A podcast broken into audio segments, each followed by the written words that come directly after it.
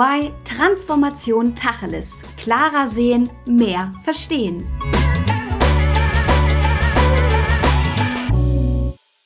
Ich begrüße dich zu einer neuen Folge von EY Transformation Tacheles. Ich heiße Alissa und ich freue mich, dass du eingeschaltet hast. Ja, hast du dich schon mal mit dem Thema Change und Transformation auseinandergesetzt?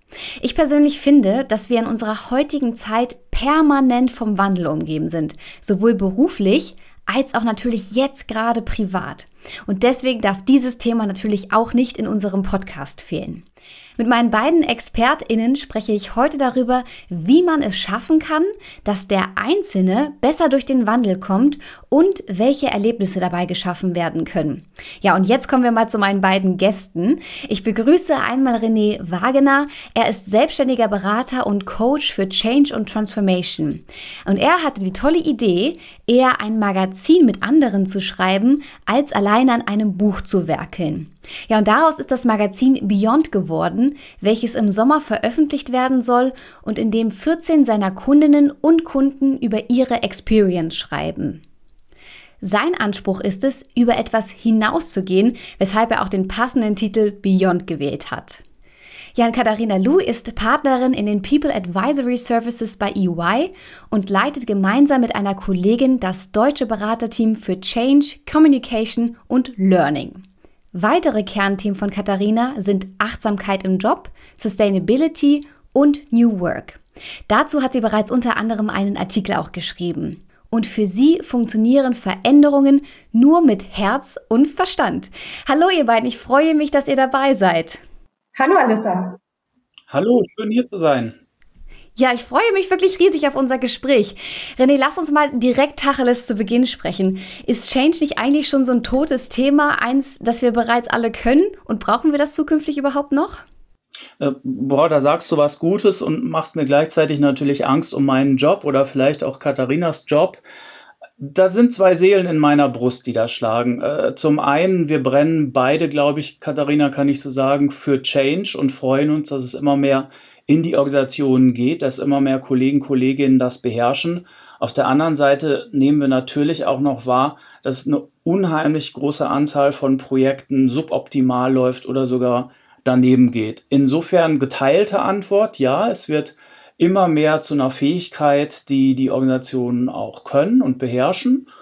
Aber da ist noch Luft nach oben, oder Katharina?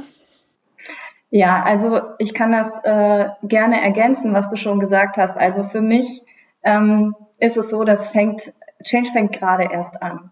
Also ich bin in dem Bereich jetzt seit ähm, neun Jahren unterwegs und ich kenne noch die Diskussionen, wir haben das bei uns immer liebevoll edukative Sessions genannt, wo wir im Prinzip äh, Werbung dafür machen mussten, dass äh, das noch eine ganz wichtige, sinnvolle Ergänzung ist in der Transformation, äh, Change Practitioners mitzunehmen. Ähm, davon sind wir heute definitiv weg. Also diese Gespräche haben sich äh, überlebt. Ähm, und natürlich haben auch die äh, Organisationen da unwahrscheinlich an Kompetenz aufgebaut. Aber auch der Change äh, verändert sich ja weiter. Die Change-Kompetenz äh, verändert sich weiter. Und deswegen würde ich sagen, sind wir an einem ganz, ganz spannenden Punkt in der aktuellen Diskussion. Und ähm, für mich fühlt sich das eher so an, als würden wir gerade erst so richtig loslegen. Das ist spannend, was du gerade gesagt hast. Auch, dass wir jetzt gerade an so einem spannenden Punkt sind. Warum würdest du sagen, ist es genau jetzt so spannend? Naja, Alissa, ich denke, ähm, die Pandemie an sich, äh, in der wir uns aktuell befinden, ist natürlich gerade auch eine Riesenveränderung. Ja, und die spürt ähm, jeder von uns auf seine ganz individuelle Art und Weise und gleichzeitig vereint uns diese Veränderung ja irgendwie auch in unserem täglichen Erleben.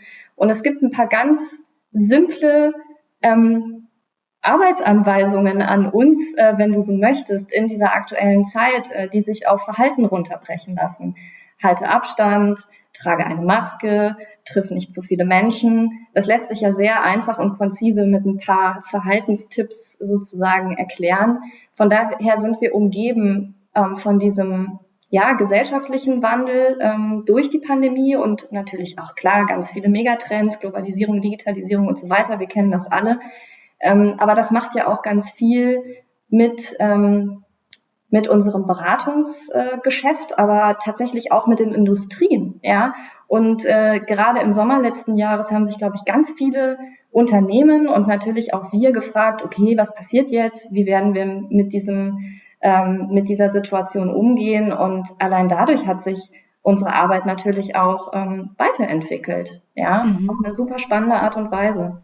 Ja, lass uns nochmal auf die Situation mit der Pandemie zu sprechen kommen, weil ich glaube, das betrifft ja gerade, wie du es auch schon gesagt hast, jeden von uns selber.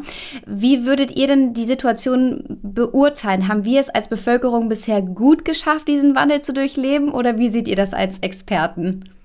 Ich würde mal starten. Ähm, also ich würde sagen, ähm, im Moment sind, glaube ich, viele Menschen etwas verloren. Und das liegt daran, dass wir wahnsinnig viele ähm, Haken schlagen in dieser, äh, in dieser Situation. Also es kommen im Prinzip täglich, manchmal mehrmals täglich neue Informationen, die über unterschiedlichste Kanäle gestreut werden, die die Menschen aber gar nicht immer zwangsläufig konsumieren. Das heißt, es funktioniert manchmal fast so ein bisschen nach dem Zufallsprinzip, ob ich das überhaupt alles in meiner Region mitbekomme, was jetzt eigentlich die konkreten Handlungsempfehlungen für mich sind. Und ähm, viele Leute müssen sehr intensiv nach diesen Informationen suchen.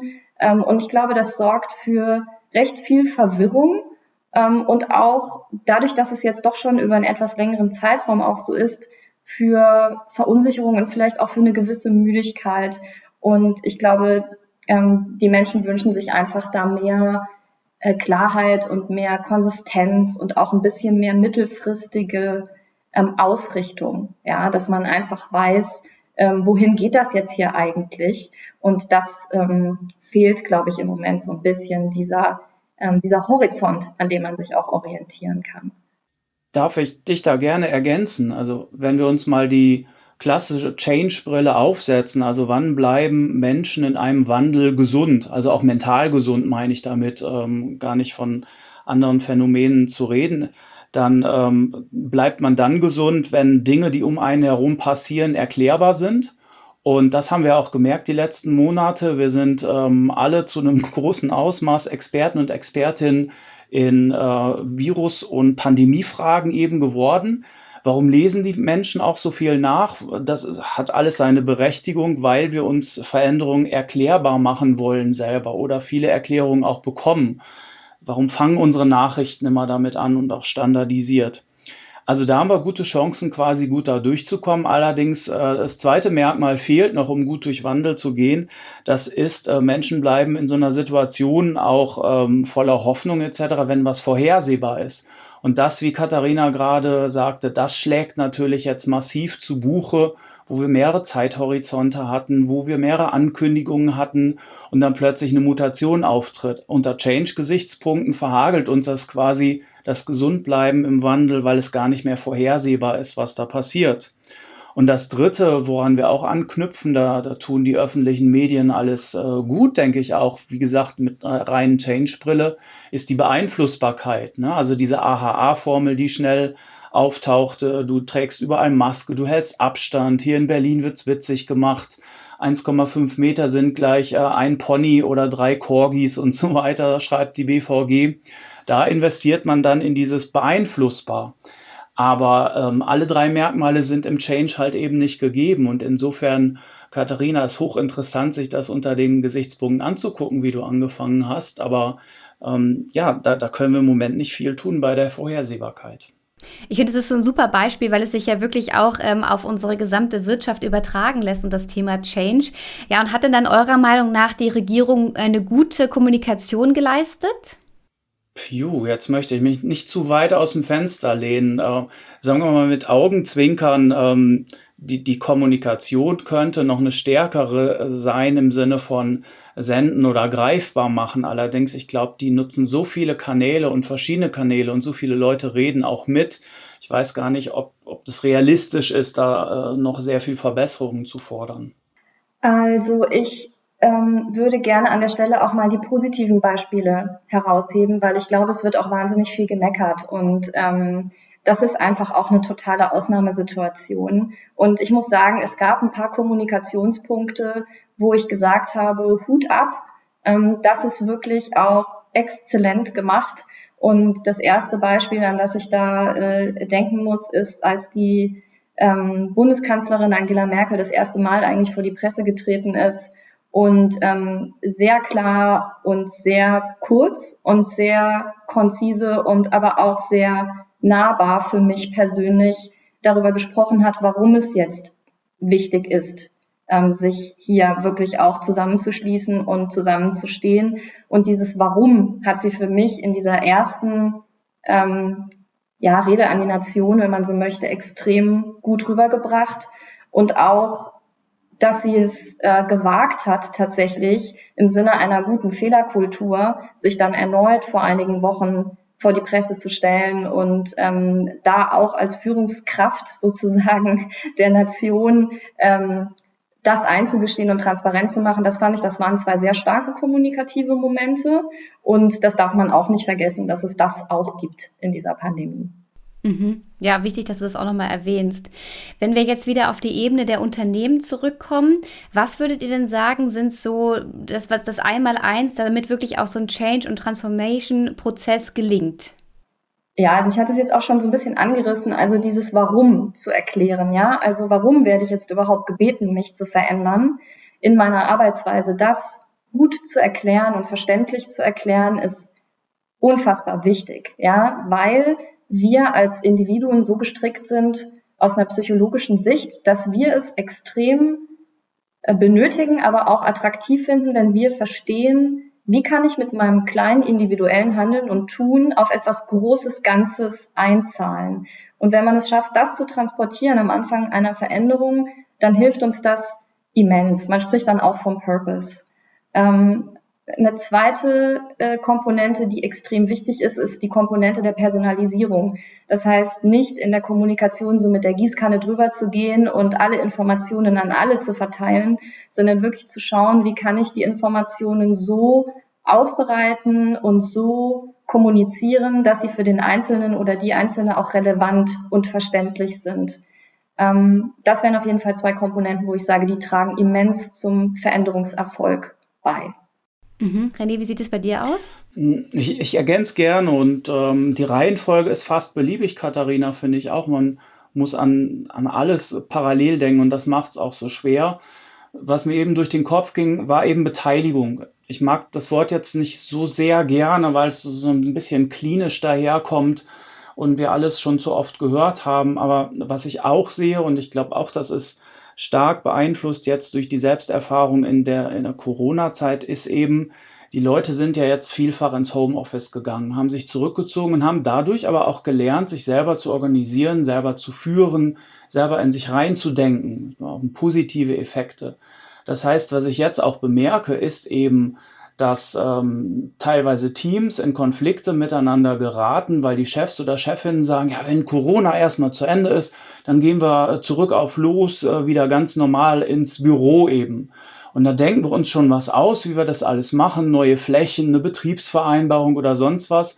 Und da regt sich gerade ganz immenser Widerstand eben nicht äh, einfach zurück auf los, sondern eben zu sagen, wir müssen einen, nenn es Mechanismus, nenn es Roadmap, nenn es ein Vorgehen finden, wo ganz konkret die Teams, Katharina, du hast Personalisieren gesprochen in diese Richtung, daran arbeiten, ihre eigene Lösung zu finden. Wie ist denn das, wenn wir wieder ins Büro gehen? Außerhalb von Betriebsvereinbarungen. Wie wollen wir denn zusammenarbeiten? Was hat jeder Einzelne, jede Einzelne auch gelernt über sich? Wo hat sich was verändert? Also insofern, das meine ich mit Beteiligung und nicht wie in den 80er, 90er Jahren. Jetzt macht irgendjemand eine Riesenkampagne. Ja, und bei Minute 101 darf jemand mal die Stimme erheben und mitreden und dann ist wieder fertig. Sozusagen von Anfang an gemeinsam zusammen machen und das an die Riege der Berater und Beraterinnen vielleicht auch nicht von Anfang an immer denken, wir haben den Stein der Weisen, wir wissen das alles, wie es geht, wir machen eine Architektur und rocken die durch, sondern von Anfang an Co-Creation. Und das, Katharina, äh, habe ich auch äh, gehört in Gesprächen, die wir hatten. Co-Creation ist dir auch unheimlich wichtig, oder? Total. Also ich, ich warte gerade nur darauf, dass ich äh, da noch äh, reinspringen kann und das ergänzen kann, was du gerade äh, erklärt hast, weil ich glaube, dass das wirklich ein immens wichtiger Punkt ist und ähm, dass das auch so ein bisschen die Weiterentwicklung dieser Disziplin Change und Transformation ausmacht, dass einfach das auch heutzutage kaum noch möglich ist. Ja, und die Pandemie ist im Prinzip wie so ein Beschleuniger davon, dass Menschen einfach zunehmend mitsprechen wollen und auch müssen. Und dieses von oben herab ähm, geleitete, durch eine wie auch immer geartete Organisationsstruktur von Veränderungen nicht mehr gewünscht und gewollt ist und dass es extrem wichtig ist, in der Art und Weise, wie wir Change auch begleiten, solche Formate zu finden und regelmäßig zu schaffen, dass auch wirklich ein echter Dialog stattfinden kann und die Leute das Gefühl haben, sie können mitgestalten und sie können kreativ sein in der Veränderung und sie können, sie werden gehört, ja. Und ähm, ja, da schlägt mein Herz total höher, weil ich finde das äh, immens wichtig und das ist dann auch, wo ähm, glaube ich, so ein Change, so einen Funken ähm, erzeugen kann. Ähm, weil die Leute einfach das Gefühl haben, also früher hat man ja immer gesagt, so ähm, äh, freezing the organization und dann kommt der Change und dann unfreezed man die und dann freest man die Organisation wieder. Und das, das, das gibt's in dem Sinne nicht mehr. Würdet ihr sagen, dass das auch oder damit ist auch dieses Change of Change gemeint oder was muss sich generell bei der Veränderungsarbeit eurer Meinung nach verändern? Äh, exakt. Also diese Formel fasst es ganz gut zusammen und die bleibt ja auch so im Gedächtnis wegen dieser Wortdoppelung. Aber genau das ist es, was Katharina auch ansprach. Die Konzepte schleifen sich einfach ab und müssen jetzt auch raus aus der Organisations- und Beratungswelt, wo man sagt, wir haben da einen Blueprint dafür. Also es gibt bestimmt, und das ist auch gerechtfertigt, gute Erfahrungen, Heuristiken, Praktiken, von denen man sagen kann, das klappt, das sollte man auch so machen. Beteiligungsworkshops, Soundings, Co-Creations, äh, Design Thinking als Methode im Change etc.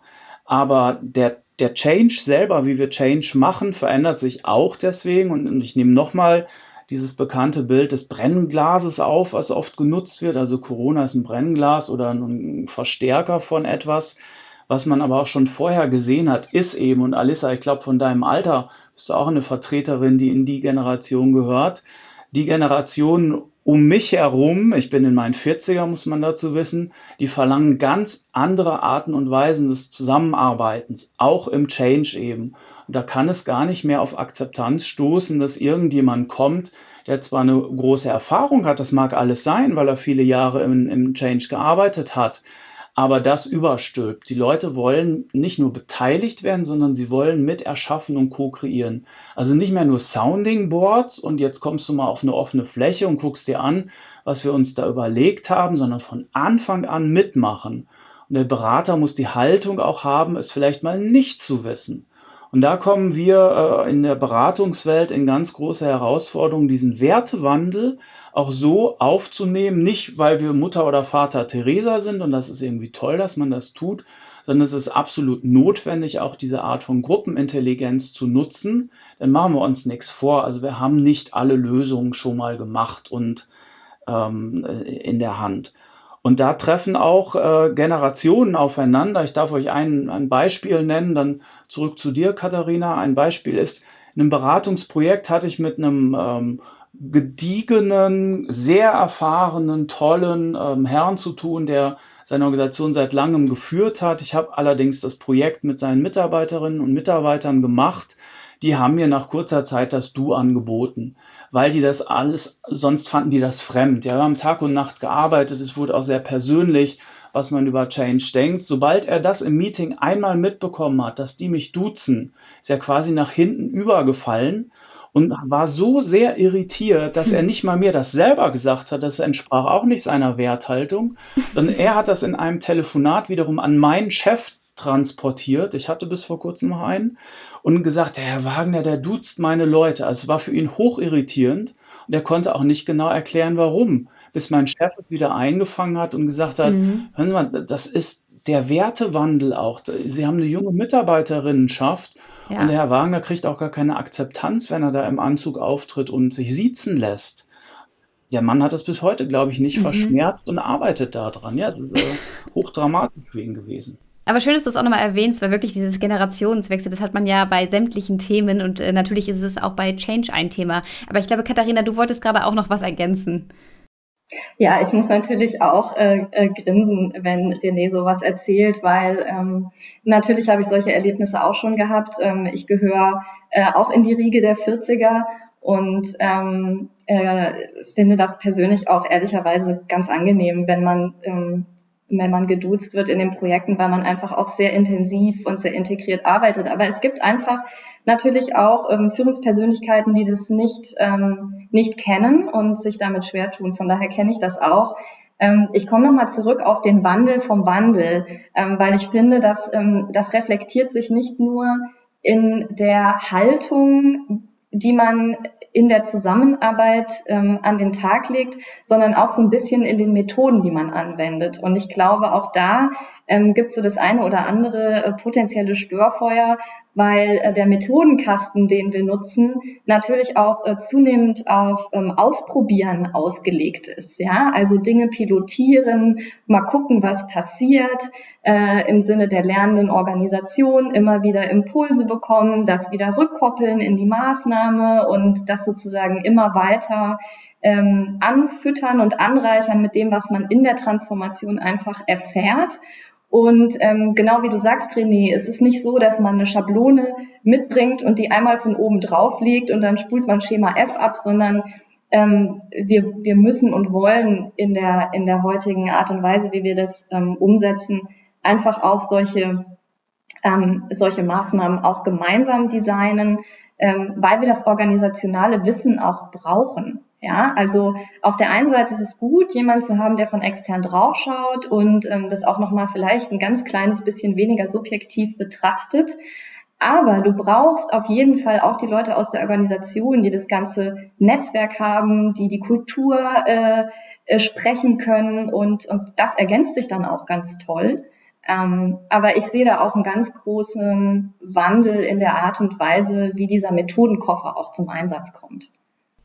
Also würdest du sagen, wenn wir beim Thema Make or Buy sind, dass äh, jeder sich schon wirklich eigene Kompetenzen auch angeeignet hat, aber trotzdem einfach der frische Blick von außen, sprich ein Teil gebeit wird, gekauft wird, äh, nicht schaden kann?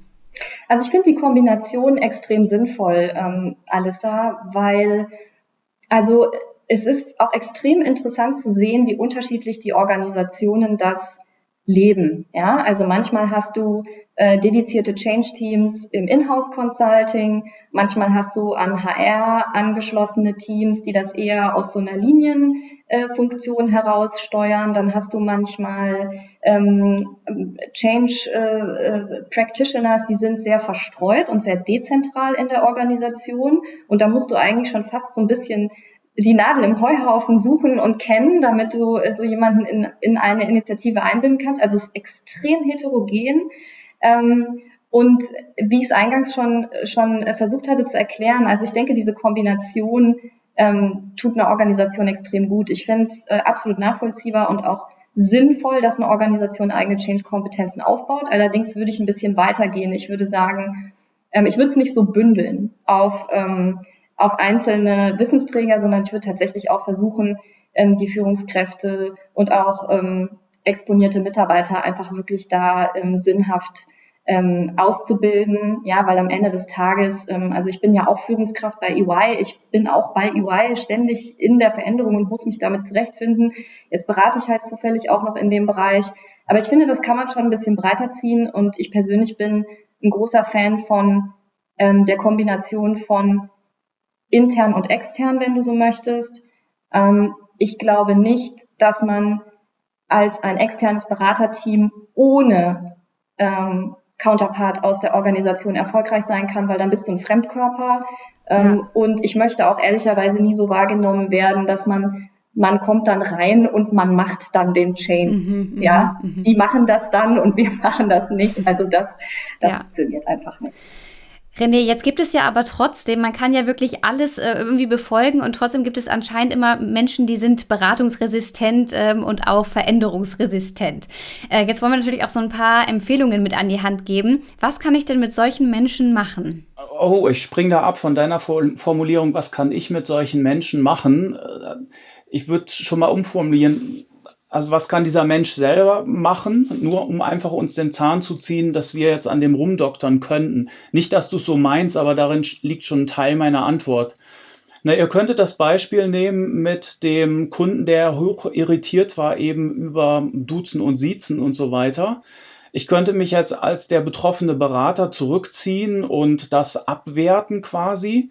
Ich kann aber auch, was ich in dem Moment gemacht habe, über mehrere Schleifen auf ihn zugehen und über die Frage, worüber informiert mich das? Ja, alle systemisch ausgebildeten Menschen erkennen sofort. Also, worüber informiert mich das? Was ist eigentlich dahinter? Also, ich würde zum einen nicht äh, gleich eine, eine, Schuldzuweisung oder eine Beurteilung vornehmen, okay, der ist change-resistent oder nicht. Und wenn wir mal ein bisschen mehr in die, die klassischen ähm, Instrumente gucken, na, das klassisch streiche ich, in die Instrumente, die wir anwenden, gucken, also die wir schon zur Verfügung haben, machen wir ja sowas wie eine Einschlagsanalyse. Hört sich jetzt sehr äh, störrisch an, aber vielleicht folgendes Beispiel. Also man führt irgendwo agil ein, Agile Leadership zum Beispiel, was die äh, klassische Führung ein Stück weit verändert. Vorher gab es Teamleiter und Abteilungsleiter, jetzt werden Führungsaufgaben auf äh, agile Rollen äh, überlegt. Jetzt könnte man, Alissa, wie du ja auch sagtest, gucken, ja, da sind ein paar Change-Resistente drin. Ziehen wir die, schieben wir die oder sonst was?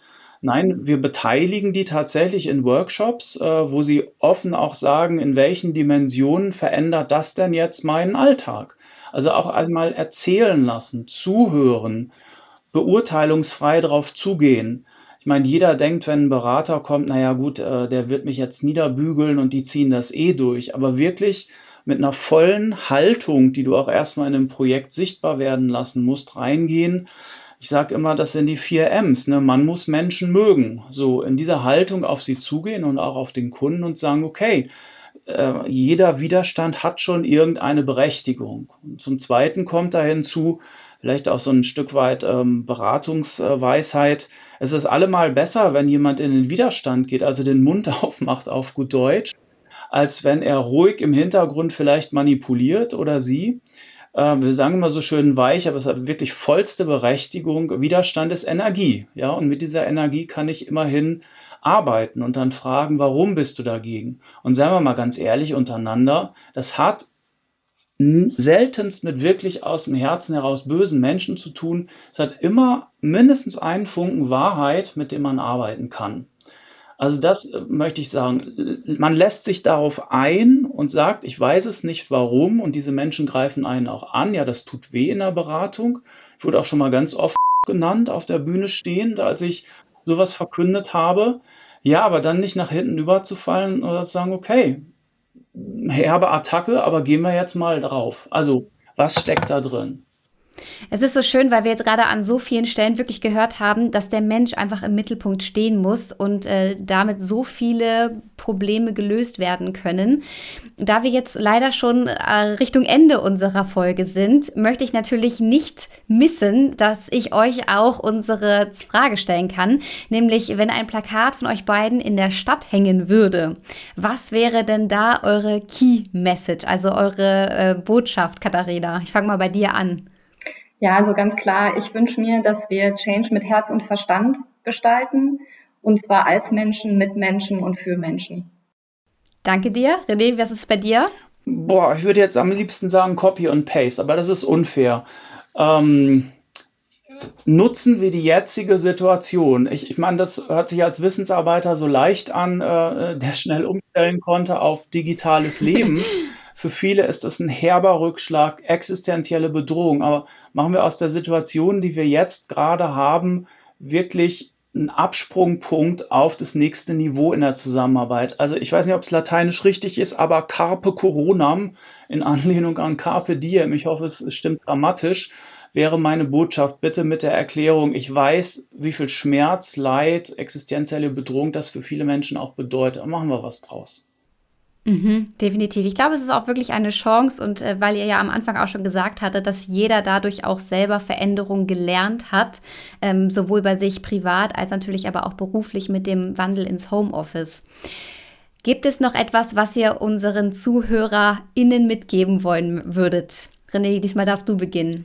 ich knüpfe da fast an eine Folge an, die ihr vor einiger Zeit mit äh, Jana Tepe, glaube ich, gehabt habt. Ähm, und da ist mir in Erinnerung geblieben und das möchte ich nur verstärken. Ähm, ich würde allen Teams, allen Führungskräften gerne sagen, nutzt jetzt auch Stimmen aus dem Team von Kollegen und Kolleginnen anders zusammenzuarbeiten und lasst euch nicht aus eigener Faulheit, die ich auch an mir kenne, um Gottes Willen, ich will da gar nicht irgendwie päpstlicher als der Papst erscheinen, äh, lasst uns nicht zurückfallen in alte Muster, in Kulturen, die wir vielleicht nicht mehr so brauchen, sondern ähm, geht in den Dialog miteinander, rechnet dafür Zeit ein und ähm, das möchte ich noch mitgeben, do it yourself, man kann vieles selber machen, sonst äh, hört sich so an äh, zwischen den Zeilen, als würden wir uns als Beraten jetzt immer aufdrängen wollen, das, das meine ich gar nicht so sehr.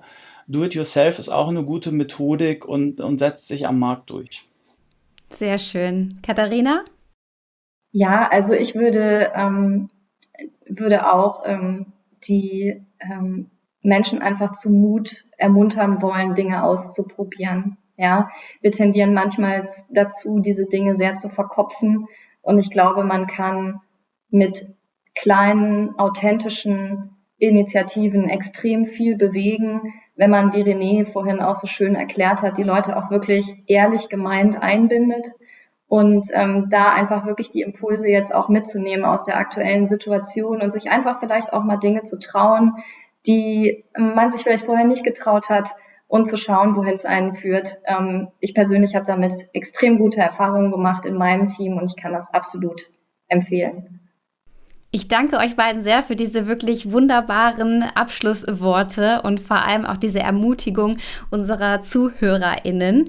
Und äh, wenn euch das Gespräch genauso gut gefallen hat, dann dürft ihr diese Folge natürlich jederzeit liken, kommentieren. Ähm, ihr dürft sie natürlich auch weiterempfehlen und wir freuen uns riesig, wenn ihr auch beim nächsten Mal wieder dabei seid.